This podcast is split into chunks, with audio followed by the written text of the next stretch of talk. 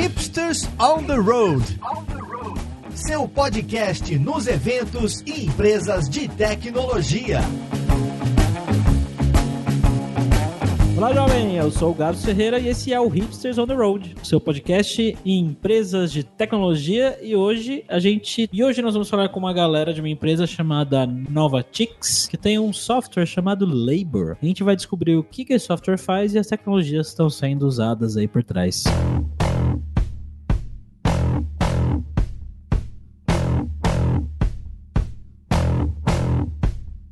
Para essa conversa de hoje, nós estamos com o Arthur Nóbrega, o Vitor Ribeiro e o Vinícius Franco, que são engenheiros de software lá na Novatix. E aí, pessoal, beleza? Opa, beleza? Tudo bom? Tô aqui também com o Vitinho e o Vinícius. Opa, beleza? Tudo bom? E aí, galera, beleza? Bom, e para encher essa galera de perguntas, estamos aqui com ele, o nosso podcaster pugilista, o Maurício Balboniares. Opa, hoje eu tô aqui só para dizer que Ruby on Rails não escala. Batendo de dói. Bom, pessoal, vamos lá. Queria que vocês contassem um pouquinho pra gente aí da história desse aplicativo que vocês criaram, para que, que ele serve e que tecnologia vocês usaram. Bom, o Labor, ele foi inicialmente uma necessidade aqui da empresa da Novatix, né? A Novatix é um estúdio de software, a gente tem aqui desenvolvedores e designers. E, bom, um de nossos clientes queria um relatório de horas. Isso, um cliente grande que a gente tinha e a gente precisava passar isso, passava por planilha. Na época começou a usar alguns, alguns sistemas que faziam isso, mas a gente começou a escalar de um nível que ia ficar caro para a gente também assinar uma dessas plataformas e a gente resolveu também ter um produto nosso, né, como algo que a gente estava estimulando na época e continua hoje, que é ter produtos internos na empresa e usar desses produtos também para treinar as pessoas, né, principalmente quando está embaixo de projetos comerciais. Então a gente iniciou esse projeto Labor como um time tracker, né, é um controle de horas e a partir dele inicialmente para esse cliente e daí para frente os clientes, ele foi vendo. Hoje ele já é um um produto comercial, não é, não é usado só aqui na Novotix. A gente já começou com a vender para arquitetos, né? Foi o primeiro público que a gente identificou. A gente foi crescendo e, e agora a gente está começando a expandir em outros mercados, como de tecnologia. A gente decidiu na época, era uma tecnologia que a gente. Foi, foi até uma polêmica. tu falou aí de Rails, inclusive. Na época teve essa polêmica também. Poxa, Rails, a gente vai usar Rails, Node, a gente vai usar Python. E na época foi uma decisão de usar Rails para back-end. A gente tem uma API, né? Que a gente gente usa ali o banco de dados Postgres e o front-end, a gente tem alguns front-ends, né? O front-end web, a gente tem ele em AngularJS 1.6, que foi o que a gente iniciou na época. A gente está fazendo uma migração para React aos poucos, depois a gente pode falar um pouco mais disso. A gente tem um, um aplicativo mobile em React Native, usando Expo. É, a gente tem um plugin para o Chrome, tudo isso integrado ali com webhooks, né? Então, quando altera ali no mobile, ele altera web, ele altera no no plugin. Então a gente tem um pouco dessa infraestrutura aí. Essas aplicações, elas todas falam com a mesma API ou vocês têm APIs diferentes dependendo do cliente que está fazendo as chamadas? A gente só tem uma API mesmo, que é uma API central, que recebe todas as chamadas. E como é que vocês fazem a autenticação de todo, todas as aplicações? Né? Vocês têm a web, tem a versão móvel, tem a versão no Chrome. Todas elas autenticam da mesma forma ou cada uma tem a sua forma? Como é que funciona isso? Bom, na época que a gente implementou essa tecnologia, né, do o back-end com o front-end, a gente começou pelo web, a gente viu uma forma simples de integrar o Angular com o Rails. E a gente acabou caindo num, num plugin, deixa eu lembrar o nome aqui, acho que é NG Auth Token, que era na época o plugin. Basicamente, ele não é um JWT, então a gente não usa JWT, ele é um token é, bem simples, que ao logar você recebe esse token e o back-end salva esse token no banco de dados e quando você vai... Ele tem uma série de, de questões de segurança ali, de é, cada, inspiração. Cada requisição ele troca token, ele tem inspiração. É, tem inspiração e tal. E todos usam essa mesma tecnologia. Então a gente tem uma rota de login, ele retorna esse token com essa inspiração e a cada chamada ele troca esse token. Hoje a gente está usando essa forma de, de acesso. E o que foi que levou vocês a usar React Native aí no, no front-end para aplicação móvel? Essa aí a gente pode começar também aqui, se quiserem, é. início. É, na época existia a questão de que, primeiro que um dos requisitos que a gente tinha como ideia do, do aplicativo móvel era que ele pudesse ter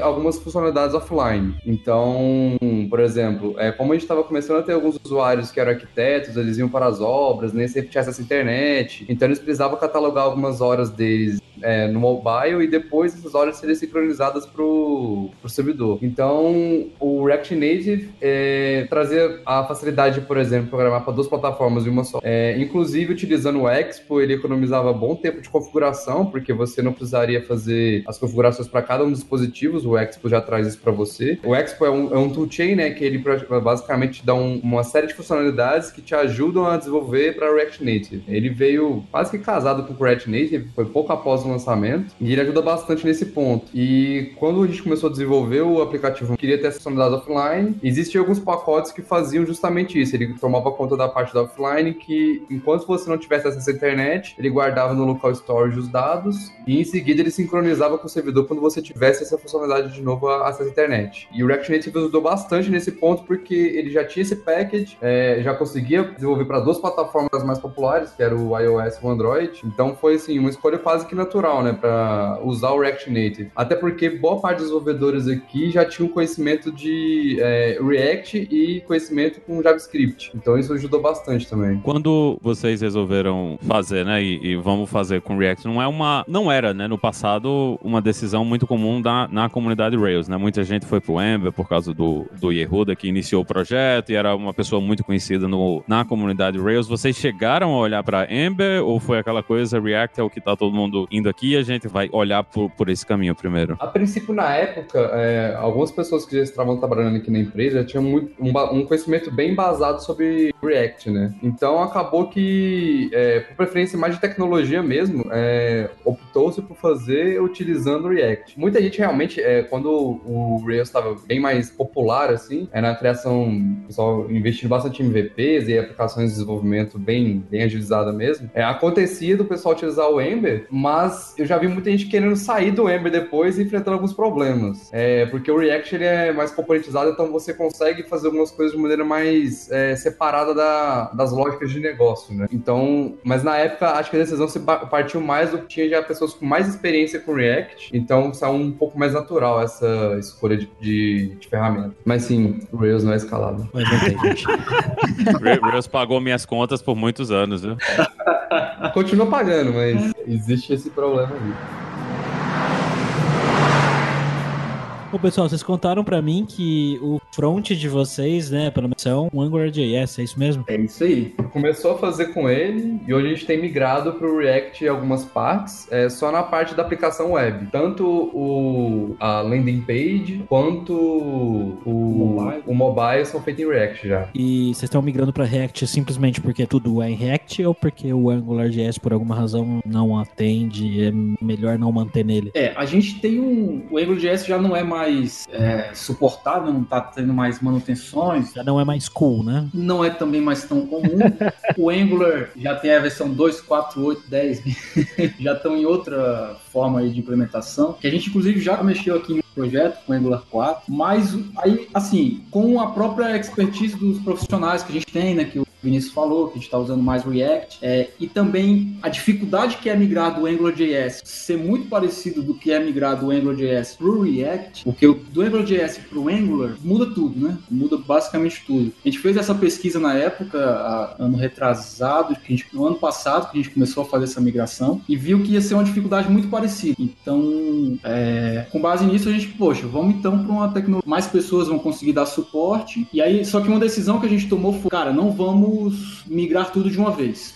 É um retrabalho, a gente vai ter que parar uma equipe para ficar migrando tudo de uma vez. O que a gente decidiu foi, ó, tudo bem, a gente quer fazer essa migração para o React, mas vamos buscar uma forma de fazer isso de uma forma mais leve. Baby steps. Né? Ba é, baby steps. Então, quando a gente vai corrigir alguma coisa que vê que, poxa, vai ter que mudar muita lógica aqui dentro do AngularJS, extrai isso para um componente React e pluga dentro do, do Angular, né? Um componente React mesmo. E a gente tem feito isso desde o ano passado, migrando aos poucos algumas dessas funcionalidades. Inclusive, a gente achou um, um plugin que faz exatamente esse casamento, né? Que a gente faz o React, conseguir escutar os services os, enfim, as constantes do Angular. A gente só passa isso por esse plugin que se chama React to Angular, React 2 Angular. Tem dado tudo super certo pra gente, né? Com o tempo a gente espera aí ter a aplicação toda em React. E vocês conseguiram reutilizar alguma coisa da aplicação em React Native para essa migração ou vocês estão mantendo ainda as coisas separadas? Cara, essa é uma boa pergunta. A gente ainda não está reutilizando, mas uma das coisas que a gente quer fazer é isso aí, é ter componentes reutilizáveis sim.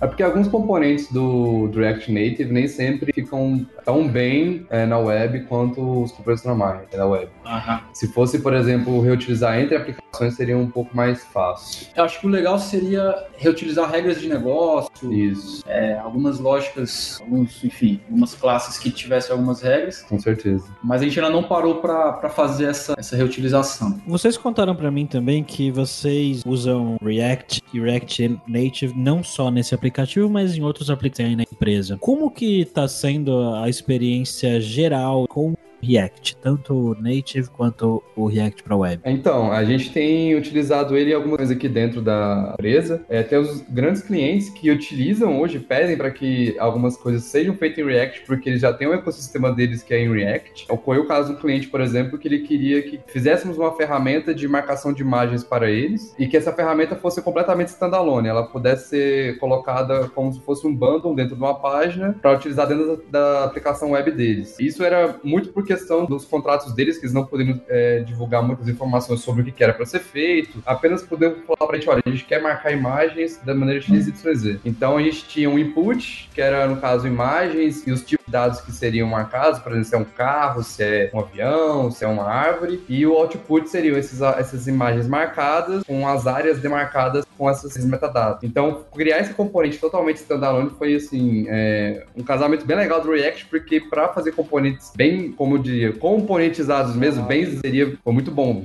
é, ajudou bastante. E como é que vocês estão rodando essa, essa infraestrutura hoje, né? Como é que as aplicações, como é que vocês estão fazendo o deploy, como é que vocês estão colocando essas aplicações no ar para a galera utilizar, o, o que é que vocês estão usando por baixo, né, para rodar tudo isso? Perfeito. Bom, esse sistema que o, o Vinícius falou, esse cliente que é um, um cliente bem grande, inclusive daí dos Estados Unidos, tá aí do teu lado aí, Maurício.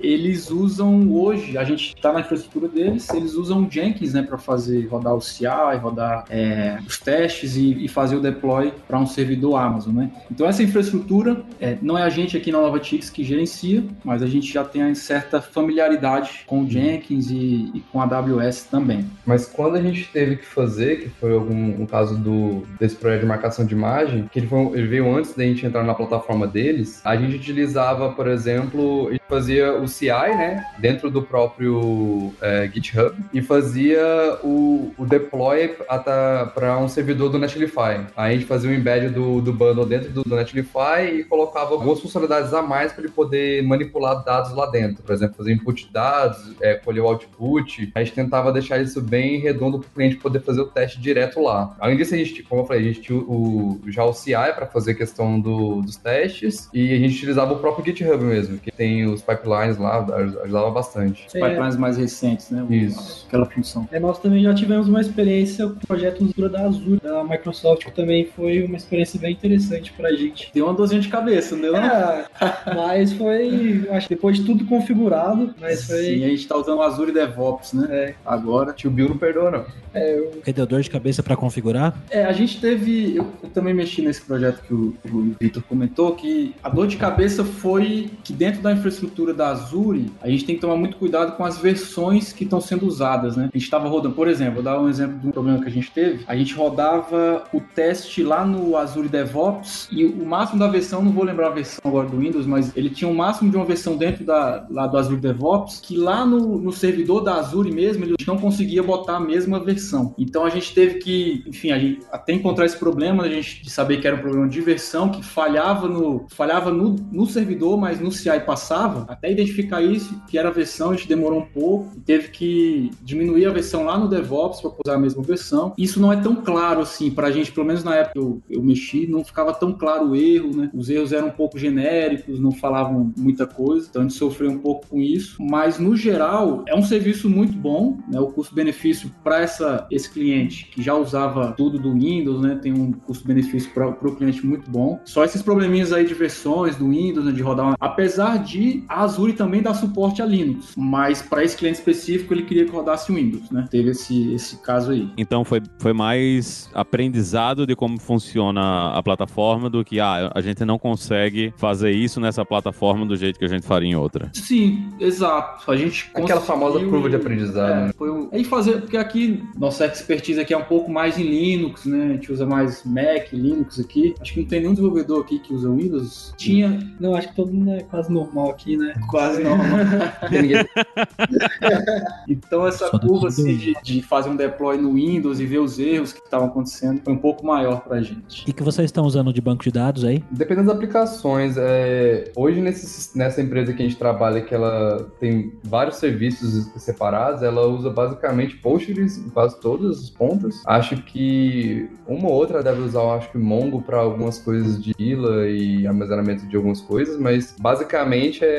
é Postgres e internamente a gente usa bastante Postgres também. Esse, esse cliente da Azure SQL Server, todos os bancos foram SQL Server. Isso foi um também um, outro ponto de como a gente rodar o SQL Server na máquina local. Pra- A gente achou um, um Docker que, que nos ajudou muito com isso, mas também era um Docker muito pesado, né? Então era uma infraestrutura que um pouco mais pesada do que usar outros, outras ferramentas aí. Então esse foi um outro ponto também. Cara, eu tô dando uma olhada aqui no Cyber. Tem a opção aqui de eu escolher planos, né? E, e começar agora. É, a partir do momento que eu falo que eu vou começar agora e usar agora, o que, que acontece aí por trás dos panos? É, tem uma tabela para os meus dados, eu tenho uma tabelona com os dados de todo mundo, eu tenho. Você consegue me dar pelo menos uma, uma visão do que acontece por usuário? Como funciona o cadastro no label, né? No momento que você clica lá no botão cadastrar agora, comece agora, ele te manda para um formulário, lá você vai informar o, o seu nome, e-mail, senha, nome do time, quantidade de pessoas no time, que é uma informação que a gente usa para nichar né, o cliente, e isso vai popular duas tabelas. Primeiro ele vai popular uma tabela com seu e-mail, senha e nome, e depois ele vai popular uma tabela de times, uma tabela Teams, uma tabela Users. E nessa tabela Users, ela fica conectada com uma outra tabela aqui no meio, que é uma tabela de allocations, que é uma tabela N para M, né, que faz esse vínculo, porque inicialmente a gente tinha a ideia de um usuário poder estar em mais de um time. Atualmente a gente decidiu simplificar, e o usuário só pode estar em um time, mas essa tabela permanece lá no futuro se a gente decidir fazer isso. Mas hoje a o usuário só pode estar em um time, mas um time pode ter vários usuários. Então basicamente são essas as tabelas ali que, você- que a gente preenche no início, né? E vocês falaram que esse projeto surgiu com a necessidade que um cliente em especial tinha. Foi, foi. Um dos nossos clientes precisava, pedia pra gente né, um relatório de horas do que cada engenheiro de software eh, fez no mês, né? E ele pagava de acordo com essas horas. Com base nisso, a gente começou a usar planilhas e, e viu que isso ficava muito moroso. Às vezes a gente não lembrava os dias exatos que a gente trabalhou. E a gente decidiu facilitar isso, implementando esse projeto, que é o Labor, para fazer o controle de horas. Por meio, clicou da play, parou de trabalhar da pause, descrevendo ali de forma bem sucinta o que está trabalhando. Isso facilitou muito, a gente viu que facilitou muito o nosso trabalho. né? É, e, e a partir disso a gente exportava, um, a gente consegue exportar um PDF para cliente, ele consegue ver lá, verificar se está as horas certinho e fazer o pagamento. Geralmente, quem usa mais esse sistema é empresa, pessoa jurídica, né? São empresas jurídicas, mas a gente, o nosso foco até o momento estava sendo arquitetos, né? O, o- o nicho de arquitetos. Arquitetos, caramba. Porque a gente viu uma parceria legal aqui com uma amiga nossa aqui que é arquiteta e ela tem um curso de arquitetura, ela tem é, no, no Instagram dela, faz YouTube e tal. E a gente viu como um início de testar, né? Se esse produto ia encaixar para ela. Assim, surgiu na verdade um interesse inicial. Ela viu que faria sentido para o escritório dela de arquitetura. E aí a gente, com base nisso, decidiu testar primeiro nesse nicho. E conseguimos é, evoluir, mas é um nicho que ainda era só de teste, né? A partir agora do final do ano, de uns meses para cá, a gente está começando a expandir para alguns outros nichos, né? como o de tecnologia. É, pensando muito em freelancers também, né? Freelancers geralmente tem que ter de horas e nem sempre a ferramenta que ele está utilizando para trabalhar oferece controle de horas. É, como por exemplo, é, existem alguns sites de freelancer que oferecem a própria plataforma para fazer controle de horas, mas existem outros que o controle de horas é feito pela própria pessoa e às vezes é interessante que, sei lá, o contratante, alguma coisa assim, possa ter uma maneira de controlar, né? Esse, é, o Label acho que supre algumas dessas necessidades. É um atrativo para qualquer profissional que precise traquear as horas, né? E como é que vocês organizam a, a, a questão da equipe para trabalhar trabalhar nisso aí, né? Vocês têm várias soluções diferentes, né? Você tem esse, esse front-end que é em Angular, vocês têm a versão móvel que é usando React Native, tem o back-end que é Ruby on Rails. Como, como é que ficam as equipes aí? Todo mundo trabalha em tudo? Tem gente especializada? Como é que vocês organizam tudo? Aqui a gente tem a questão dos labs dentro da empresa, onde sempre alguém, quando não está alocado em algum projeto, ela trabalha em labs e o labor hoje faz parte desses labs. É, então, por exemplo, se algum dos nossos funcionários, porventura, good. É, seja sem projeto, ou então o projeto seja algum hiato, esperando renovação, uma coisa assim, ele trabalha nesses projetos. E é muito bom porque dá uma, digamos assim, uma rotatividade, né? A pessoa pode aprender uma tecnologia que talvez ela não domine, mas sempre tem pessoas que podem ajudar é, a desenvolver nesse projeto. Por exemplo, o Arthur é um dos que está mais próximo do Labor hoje. É, ele entende muito bem de Rails, React. Aí sempre quando rola alguma necessidade de tirar dúvida ou fazer alguma, algum um pair para resolver algum problema. A gente tenta é, alocar essa pessoa com quem já tem mais domínio da plataforma, mas geralmente é, não, não tem uma dor muito grande é, para as ferramentas, até porque aqui na Novatix é, faz parte do stack, né? Geralmente utilizar JavaScript ou então alguns projetos em Ruby. Tem sido, não tem sido muito doloroso, digamos. Você falou do Ruby aí. Bom, o Maurício já fez a piada aí no início do episódio. É, por que que vocês, se de acordo com o Maurício, Ruby não escala. Eu, eu peço pro Maurício explicar também sobre isso. Vou apanhar nesse episódio. Vai não.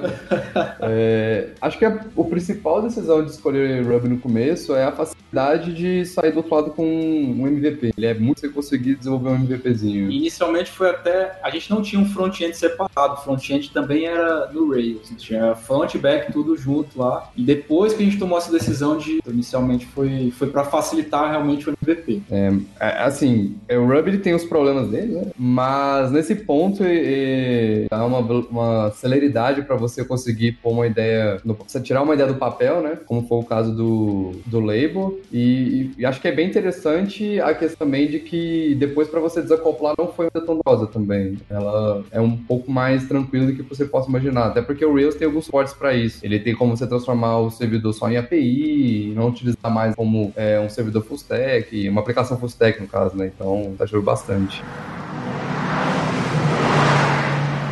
Vocês tiveram algum problema de escala com Rails ou tudo anda funcionando do jeito que vocês imaginavam mesmo? Nesse projeto, não. Nesse projeto especificamente, você está dizendo que isso aconteceu em outro projeto? Que, por exemplo, a gente tem um outro cliente que a gente fazia upload de de algumas imagens e depois processava, é, é, fazia upload de PDF e dava esse PDF em imagem. A gente tava tendo alguns problemas aí no servidor por causa disso. O bichinho tava. De timeout, né? Tava é, ele tava sofrendo bastante porque ele não conseguia é, paralisar o processamento. Aí tivemos que criar job para fazer esse background, umas evoluções aí que deu para contornar esse problema da, da, da, sofrência. Agora, falando sério, Maurício, por que, que você falou aí que Rails não escala? Eu já ouvi isso algumas vezes. Eu queria entender qual que é a, a motivação por trás dessa piada ou não é piada? É piada. Ruby e Rails, eles têm alguns problemas que eram maiores no passado, né? Hoje os problemas que acontecem são bem diferentes, né? E são bem menores do que o que a gente tinha lá nas primeiras versões, né? No 2 e no 3. Mas depois que o Twitter migrou para não usar Rails e eles falavam que um dos motivos era exatamente que era muito difícil de escalar Rails, criou-se essa lenda, né? Que ninguém nunca ia conseguir escalar Rails para sua aplicação. Só que quase ninguém é o Twitter, né? Então as necessidades da maior parte das empresas são bem diferentes. A produtividade que você consegue quando você está utilizando o Ruby on Rails, principalmente quando é para aplicações mais simples, né? Aplicações que são, no geral, mais entrada de dados para um banco de dados. No fim das contas, a produtividade que você vai ter entregando a solução vai valer o, o talvez o, o, pouco de aumento de custo que você tenha na infraestrutura para rodar Rails, né? Então, se você, se você otimizar a coisa até o último byte compilado em C++,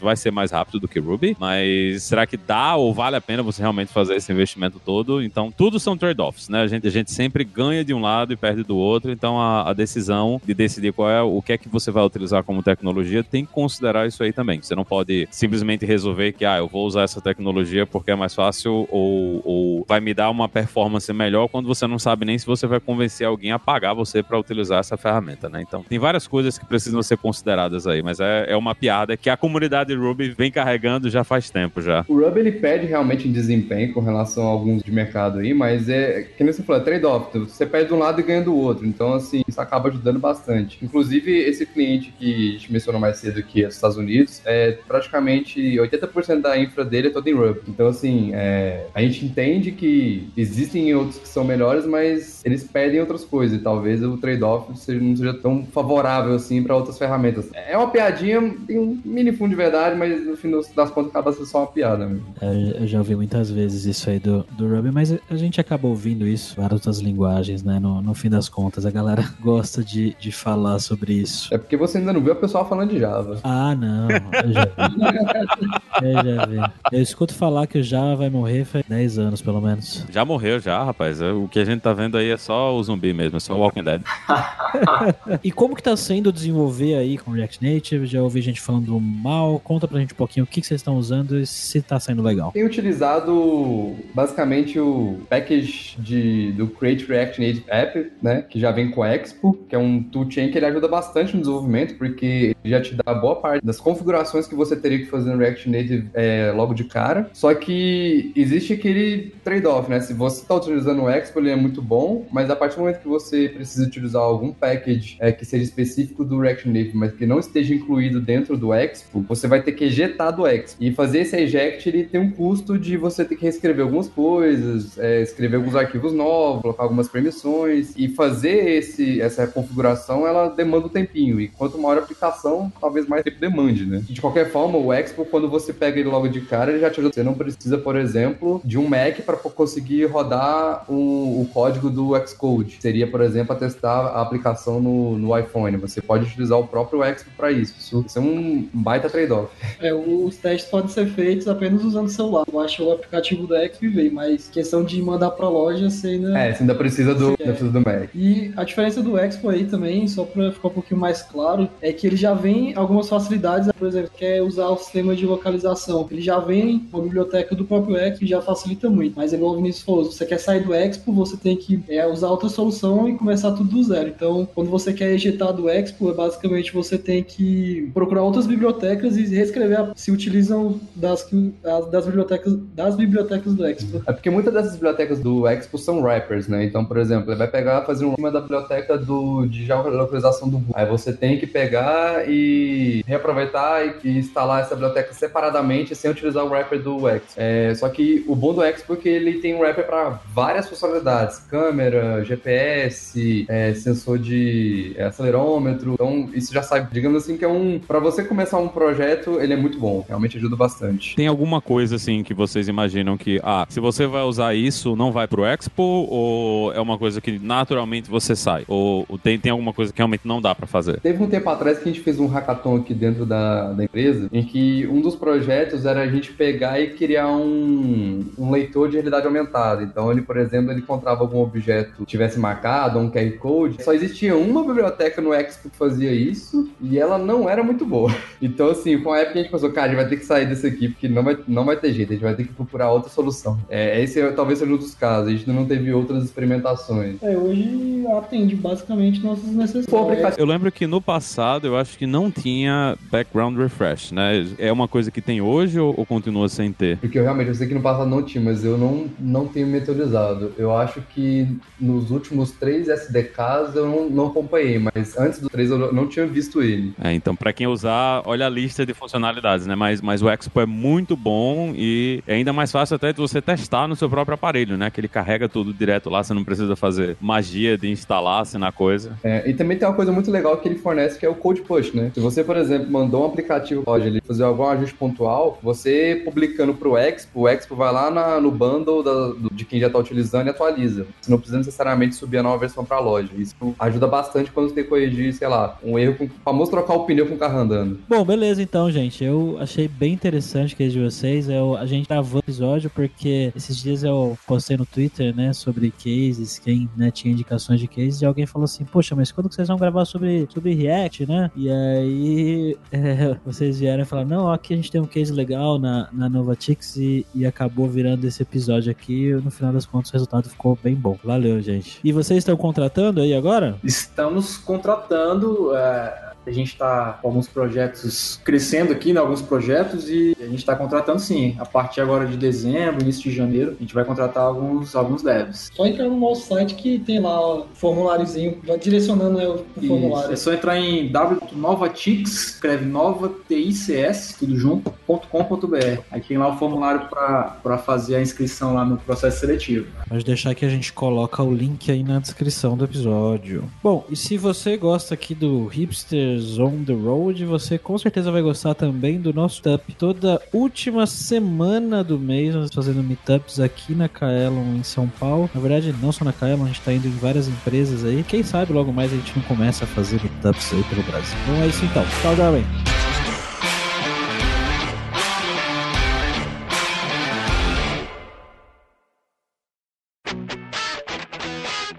Você ouviu o hipsters.tech, produção e oferecimento alura.com.br, cursos online de tecnologia e Kaelon, ensino e inovação. Edição Radiofobia, podcast e multimídia.